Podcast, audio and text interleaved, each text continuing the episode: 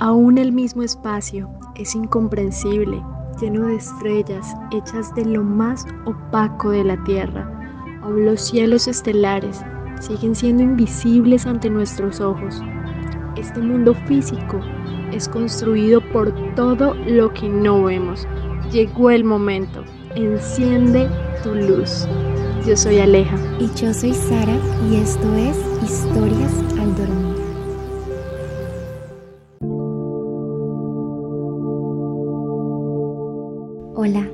Gracias por estar en este espacio. Queremos acompañar tus noches con historias.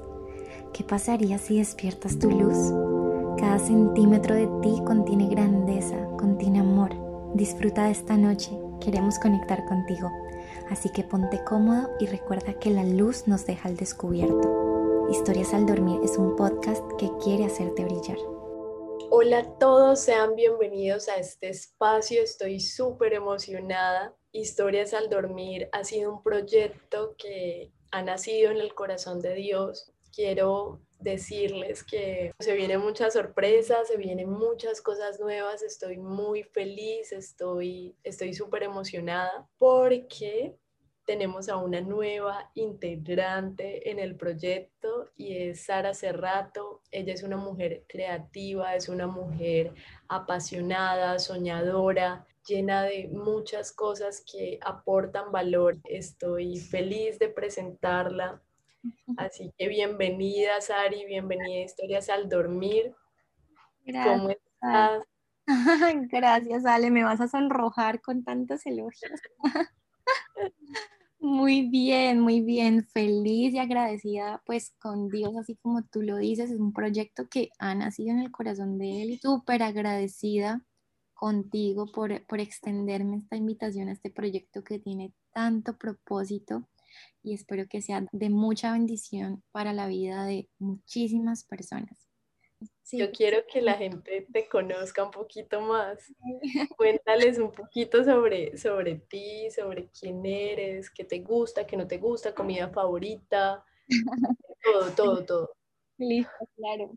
A ver, esa pregunta es difícil, o sea, es una pregunta de pensarla, pero así, en las cuentas, em, yo creo que yo soy una persona que desde chiquita el arte la ha marcado muchísimo.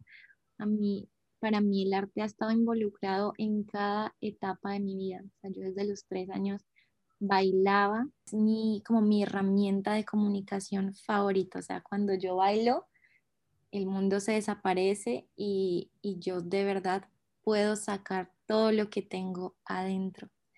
Y aparte del baile, creo que eh, como ese arte también se ha visto reflejado en el diseño, o sea, a mí el diseño en todas las áreas, o sea, en todas las áreas a mí me encanta, pues tanto así que estudié diseño de moda y es algo que, que me llena profundamente, que me apasiona, o sea, para mí la, la moda, como lo decía, y al igual que el baile, son herramientas comunicativas impresionantes, son herramientas sociales que si uno las las trabaja y las desarrolla, se pueden utilizar de muchísimas maneras. Eh, soy una persona así como bastante apasionada. Cuando a mí me apasiona algo, creo que me entrego full, full, full. Em, y pues bueno, así un poquito como de mi comida favorita, eh, la hamburguesa. Yo podría comer hamburguesa todos los días de mi vida y ah. me cansaría. O sea, jamás, jamás, jamás. y algo que no te gusta que no me guste la guanábana, la detesto, la detesto con todo mi corazón, yo no la puedo ni ver, no la puedo oler, o sea, cuando compran guanábana en mi casa, yo, y así está en la nevera, yo entro a la casa y yo sé que hay una guanábana, o sea, yo la percibo a metros y ya, y así para que, para que nunca me vayan a dar una guanábana en la vida, por favor. Quedó súper claro el mensaje, quedó más que claro. Ay, mi Ale. Cuéntanos, ahora cuéntanos un poco de ti también. Te voy a poner a hacer así la introducción como me pusiste.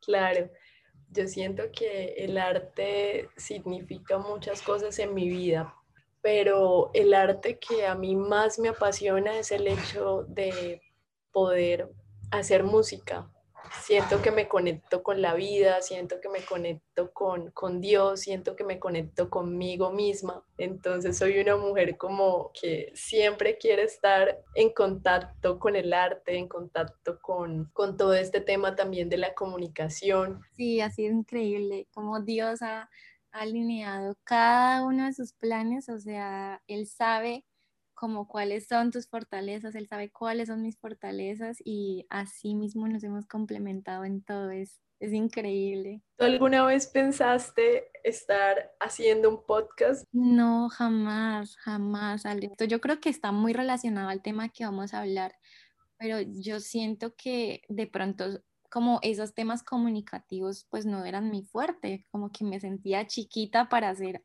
algo pues como de pronto de esa magnitud o que no lo veía como al alcance de mis capacidades. Pero así como lo dije al principio, como Dios pone el querer como el hacer. O sea, me parecía una idea tan grande, pero que estaba lejana a mis capacidades. O sea, era una idea tan maravillosa yo decía, qué chévere, pero ¿será que soy capaz? Pero Dios puso en mi corazón hacerlo. O sea, ¿por qué no? ¿Por qué no intentar nuevas cosas y ver qué sucede en el proceso? O sea, ¿qué es lo peor que puede pasar? De pronto lo que en lo que uno se ve pequeño quizás no es así. Quizás uno sí es grande en eso, lo que pasa es que no has explotado ese talento o esa capacidad y bueno, creo que eso es un poco como lo que me impulsó a decir, bueno, hagámoslo, o sea, no puedo dejar que el miedo interrumpa esto, no puedo dejar que el miedo se apodere de mí y que por miedo deje de hacer algo. Estoy impresionada, impresionada porque de verdad que Sara, Sara me ha sorprendido mucho y a veces tenemos como tanto miedo, como ella decía, tanto miedo al fracaso que no intentamos nada. En mi caso, siento que, que he sido muy impulsiva y quizás no le he tenido tanto miedo como, como al fracaso o, wow, ¿qué va a pasar? No, sencillamente si siento que, que quiero empezar algo, lo hago. Pero pues como en todo, todo lo que empiezas no va a salir perfecto, ¿no? Es chistoso porque normalmente uno no, no reconoce que a veces empieza cosas y las deja. Y en mi caso es algo que me ha pasado yo he empezado muchos proyectos y, al momento como que se pierde esa motivación, se pierde como ese querer hacer las cosas de una manera excelente o ese, digamos, tú tienes las capacidades, sabes que, que eres una persona, no sé, con muchísimas cualidades para el arte o con muchísimas cualidades hacia lo financiero, hacia cualquier cosa que tengas. Y, y luego, ¡pum!, como que te das cuenta de que la motivación se perdió y cuando la motivación se perdió, el proyecto se fue. En, mi caso, desde niña, Sara, te cuento, yo vendía chocolatinas, vendía las moñas en el colegio. La negociante del colegio. no me inventaba? A mí me encantaba, a mí me encantaba este tema de, de ser comerciante, de que, bueno, ¿qué más puedo vender? ¿Qué puedo hacer?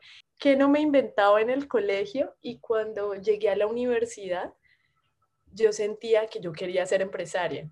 Estoy estudiando periodismo, pero yo quiero, yo quiero ser empresaria, yo, yo no sé qué me voy a inventar. De todas esas cosas que intenté, aprendí, ¿sí? Quizás no tuve la motivación para seguirlas, continuarlas, pero siento que el hecho de que tú intentes, de que tú no le tengas miedo al fracaso, sino bueno, hay un nuevo proyecto, no sé cómo me va a ir, pero quiero intentarlo, también es válido.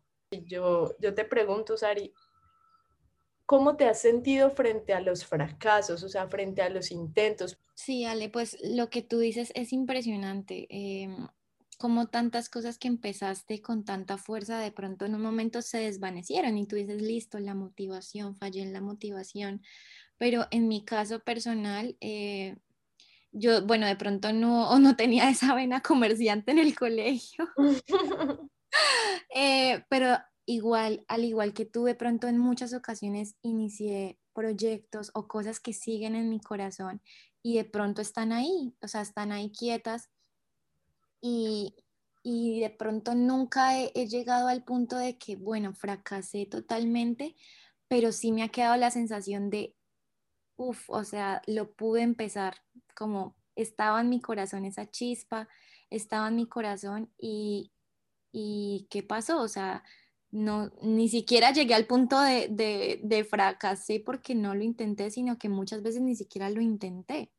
Entonces ahí también eh, está como el tema, ¿no?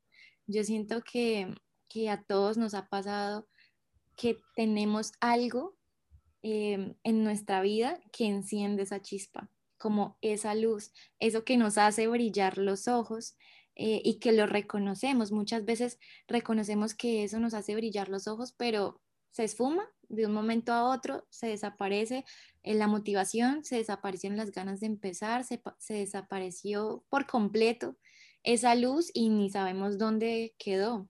Pues este, este podcast nace con la, la idea de, de preguntarnos como cuál es esa luz en nuestras vidas, cuál es esa chispa que, que ilumina nuestras vidas. Y es por eso que pues yo le pregunté a varios amigos, Ale también le preguntó a varios amigos como eh, cuál era su luz.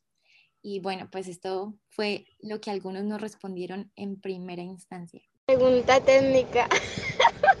¿Cómo sé cuál es mi luz? O sea.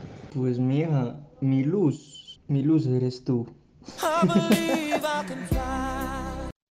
¿Mi luz? Mm, no, no sé, no sé, tengo que pensarlo pero no sé qué decir. ¿Qué respondería? ¿Cuál es mi luz? ¿De qué hablas? No entiendo. Es impresionante, es impresionante ver cómo los momentos oscuros a veces nos opacan tanto que nos olvidamos de brillar. Y, y quizás como, como ellos, no sabemos cuál es nuestra luz. Y yo me siento identificada porque en varios momentos, después de intentarlo tanto, tú dices, ¿qué es lo que realmente me hace brillar? Es verdad, Ale. Eh, por eso pues les quiero preguntar y, y que se pregunten a ustedes mismos, como qué cosas en su vida empezaron con tanta fuerza y por qué, por qué se acabó esa motivación o en qué momento se interrumpió o qué pasó para no empezar. Quiero que se lo pregunten un momento y después me gustaría hablar un poco sobre la convicción. Creo que es un factor importantísimo, es vital para, para este tema, la convicción en nuestro corazón, que siempre recurramos a la raíz de las cosas. Muchas veces cuando nos sentimos perdidos en algo, cuando hemos empezado algo, pero no tenemos la raíz clara de por qué lo empezamos, es allí cuando dejamos que, listo, se acaba la motivación y ¡pum!, desapareció. Pero si tenemos clara la raíz de por qué empezamos algo, o sea, cada vez que empecemos algo, preguntémonos cuál es la raíz de esto, por qué lo estoy haciendo, cuál es realmente mi motivación para hacerlo. Y es allí en, el momento difícil, en el momento de prueba, en el momento em, oscuro tal vez, donde podemos recurrir a esa pregunta y es allí donde tú puedes coger esa raíz para anclarte a tus sueños. Es allí donde tú puedes coger esa raíz y va a ser realmente el ancla a lo que sea que estás haciendo. Esa raíz termina siendo eso que te encendió la chispa, eso que hizo brillar tus ojos. Me pusiste la piel así de, mejor dicho, de gallina. Estoy así como, uff, ya que estás hablando de la raíz de las cosas, yo me leí un libro en el que hablaban acerca de, prosperidad, de energía, de, todo esto, hablaban acerca de los frutos. Tú ves un fruto y dices, wow, qué hermoso este árbol, mira el fruto que está dando, tan maravilloso porque tú lo estás viendo desde lo físico, ¿cierto? Pero tú no sabes toda la raíz que está abajo de ese árbol sosteniendo lo que nosotros estamos viendo, ¿sí? Entonces, llegar a la raíz de las cosas es impresionante porque te vas a dar cuenta de tu convicción, como, como lo hemos estado mirando. Y todo lo que, lo que no vemos, o sea, todo lo invisible, digamos, toda esa raíz es lo que se refleja en el fruto, ¿sí? Y si tú no cambias la raíz, jamás vas a cambiar el fruto. Y a veces te preguntas, ¿por qué sigue pasando lo mismo en mi vida? ¿Por qué estoy en la misma situación? ¿Por qué? ¿Por qué? Porque no has cambiado tu mente. Y si tú no cambias tu mente y tu raíz, jamás, de verdad, jamás vas a ver eso que tanto sueñas. Jamás vas a ver que ese proyecto, ese sueño está, se está haciendo realidad. Impresionante eso, Ale creo que es muy cierto todo esto de la raíz y como el proceso para convertirse en un árbol. Y pienso que muchas veces nosotros somos como la, la, consecuencia de todos nuestros procesos, o sea, lo que yo soy ahora es porque he venido en un proceso a lo largo de mi vida, ¿sí? Y muchas veces esos procesos no son sencillos, hay momentos difíciles, hay momentos de oscuridad, hay momentos de prueba quizás, y es allí donde esa prueba, eh, esa dificultad se convierte en una oportunidad. En, en una clase en la que estoy, nos decían que es en la dificultad donde más se forma nuestro carácter. Y es cierto, o sea, es como en la prueba donde tú realmente te vas a dar cuenta de qué estás hecho y qué es lo que te motiva, qué es lo que enciende tu corazón. Y es eso lo que te va a sacar de, de esa dificultad. Claro, y si, tú, y si tu raíz es débil, cuando sea la prueba, pues ¿qué va a pasar? Te vas a derrumbar, pero si la raíz es fuerte, si has venido alimentando las cosas, si has venido como creando esos hábitos, si has sido constante, pues obviamente lo que va a pasar es que vas a salir de la prueba y vas a poder brillar, vas a poder hasta dar sombra, porque si te das cuenta el árbol, el árbol cuando es muy grande, hermoso, puede dar hasta sombra a los demás. Y así mismo pasa con tu luz. Sí, impresionante. Es, es como, es, ese ejemplo de las sombras muy lindo porque muchas veces tenemos el corazón dispuesto a, a querer ayudar a otros. Tenemos como eh, las ganas de, de, Dios mío, ir a salvar el mundo y, y ayudar a todo el mundo. Pero muchas veces pues no lo podemos hacer porque no tenemos clara esa luz interior. Es allí donde antes de ir a ayudar a otros, primero encender esa luz. Me encanta eso que dices porque mi mami siempre nos ha puesto un ejemplo. Ella decía que antes de conocer a Dios, ella veía a Dios como, como un señor con barba, súper lejano. Ella miraba al cielo y decía, no, pues el Señor de las alturas, ¿sí? A veces hay un tema de religiosidad, de Dios está en el cielo y nosotros estamos acá en la tierra, ¿cierto? Quizás ese Dios no es que esté allá en las alturas como cuando nos decían de niños, si ves el cielo, ahí está Dios. Dios está acá en nuestros corazones, está en nuestro interior y la definición de la palabra entusiasmo, entusiasmo es algo como que, uff, como que me mueve, me mueve mucho porque dice, Dios está dentro de mí. Ese es el origen de la raíz de la palabra, Dios dentro de mí. Y cuando tú tienes a Dios dentro, tú puedes impactar y puedes encender la luz de los demás porque tienes algo para dar tienes algo para aportar. Cuando uno no tiene nada en su corazón, uno siente un vacío y, no se siente feliz, no se siente contento. Y que finalmente esa palabra eh, pues también te refleja lo que es motivación, o sea, entusiasmo y motivación están muy ligadas y qué impresionante ver que la palabra entusiasmo signifique Dios dentro de mí, o sea, que muchas veces eh, como la motivación que necesitamos realmente viene de Dios. Al igual que tú, en lo personal para mí, esa, esa luz siempre ha sido Dios. Y de hecho, eh, hay un versículo que está en Juan 8:12 que dice, una vez más Jesús se dirigió a la gente y les dijo, yo soy la luz del mundo. El que me sigue no andará en tinieblas, sino que tendrá la luz en la vida. Es, es impresionante porque nos damos cuenta que al caminar con Dios en nuestros corazones, digamos que la tiniebla puede existir, así tal como lo dice, el momento difícil puede existir, pero no andaremos ahí porque nuestra mirada está en Dios. Sabemos que nuestra luz no la da Dios y podemos descansar en sus brazos. Yo digo como, claro, las intenciones son buenas y todos estamos llenos de buenas intenciones, pero lo que cuenta y lo que va a hacer la diferencia es lo que hacemos. Y es eh, allí donde entra el tema de los hábitos y tener nuestras prioridades en orden. Siempre digo como hay cosas que son importantes y hay cosas que son primordiales. No sé, Ale, yo te quiero preguntar como, ¿qué cosas has hecho tú? ¿Qué hábitos has creado para de pronto empezar a trabajar por tus sueños, para empezar a trabajar por esa luz, para empezar a trabajar por tus propósitos. No sé, cuéntame ahí un poco qué de pronto, qué acciones has, has, has tomado en tu vida.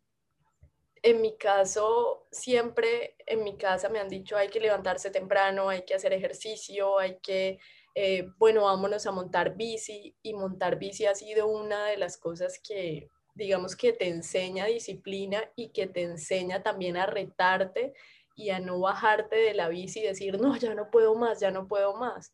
Y me parece maravilloso. De hecho, hace, hace poco fui a montar bici, pero eran, eran muchos kilómetros y yo decía, uff, como no sé si pueda dar la talla, porque cuando tú terminas 60 kilómetros de bici y llegas a tu casa, sabiendo que te daba miedo, o sea, te daba pánico decir voy a hacer 60, pero llegas a la casa y dices, fue posible, lo hice, y te sientes como una ganadora, te empoderas, uff, lo pude hacer, wow, me encanta. Y, eso es algo que, que me impresiona porque a veces uno mismo dice, no puedo, pero todos sabemos que hay buenos hábitos, pero si no se cambia la raíz, si no se cambia lo que te digo, no se cambia la mentalidad, jamás vamos a, darle continuidad. Porque no se trata de andar por la vida haciendo cosas sin sentido que no sabemos por qué las hacemos, sino siempre recurrir a, la raíz de las cosas, al por qué. Que después de de pronto algunos de nuestros amigos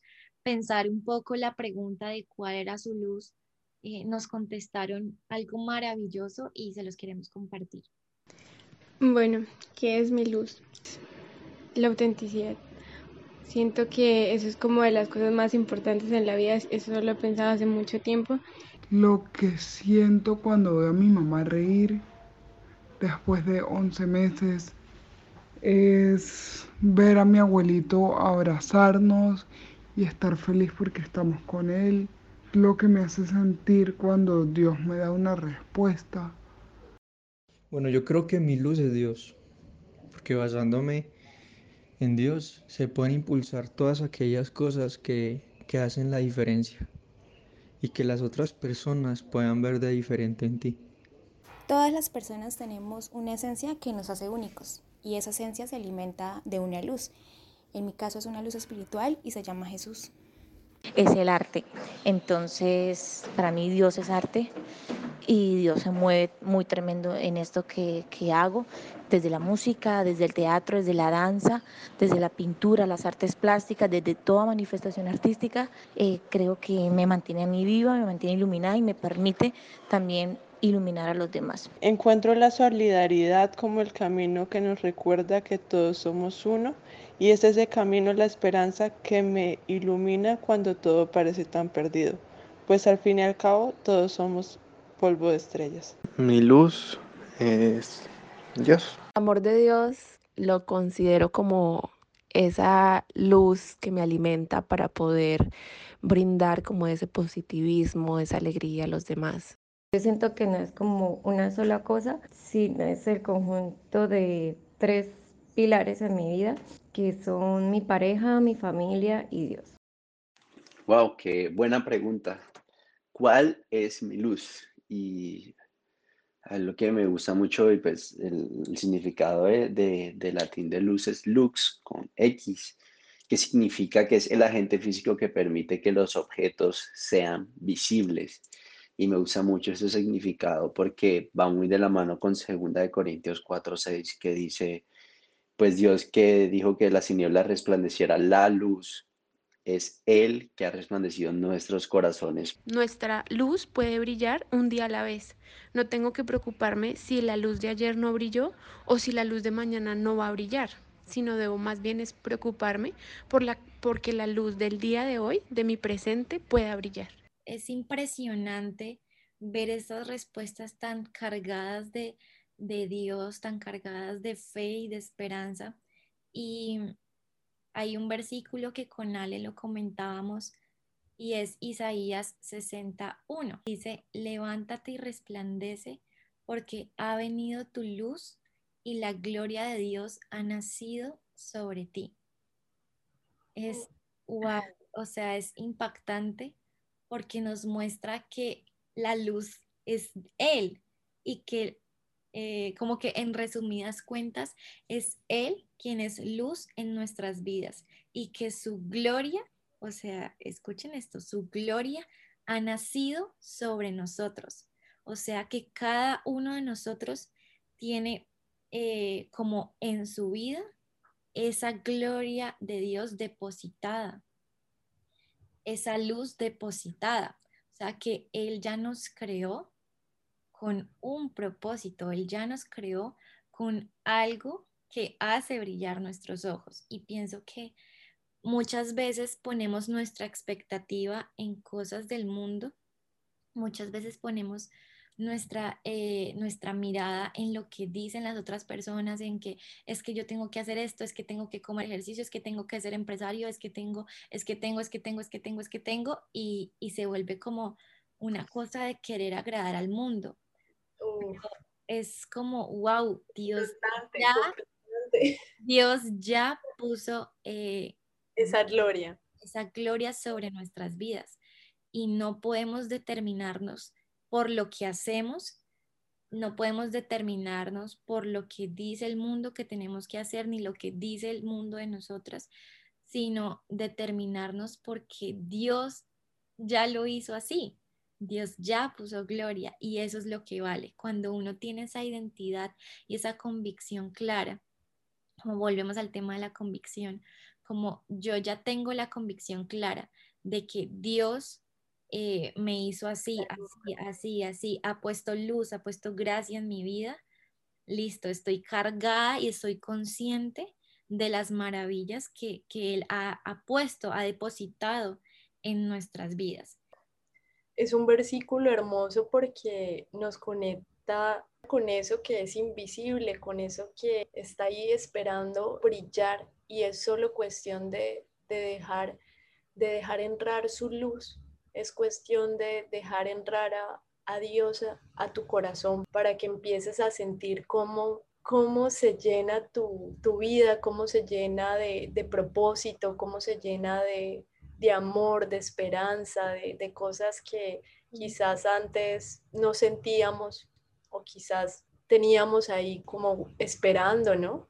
Yo no sé si te pasaba lo mismo que a mí, pero cuando yo era niña yo decía, ay, la luna me sigue, qué hermoso. Y uno hasta tenía tiempo para eso, ¿no? Tenía tiempo para, para ver, ver la luna, ver las estrellas y, y te parece que eso es tan, tan lindo, tan maravilloso, ¿no? Y Ale, o sea, ahorita que tocas como ese tema precisamente, me recuerdas que pues yo de niña amaba, amaba sentarme y contemplar el cielo estrellado. O sea, para mí el tema de las estrellas siempre ha sido súper interesante, súper increíble.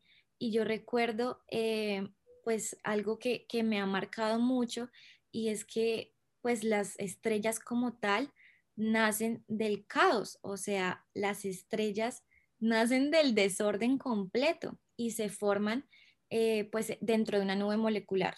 Y eso es un objeto que es completamente opaco, que, que no podemos pues realmente verlo, como tú dices, es lo invisible a nuestros ojos. Y es sorprendente ver que algo tan brillante nace del caos algo tan brillante nace de lo que no podemos ver, de algo opaco.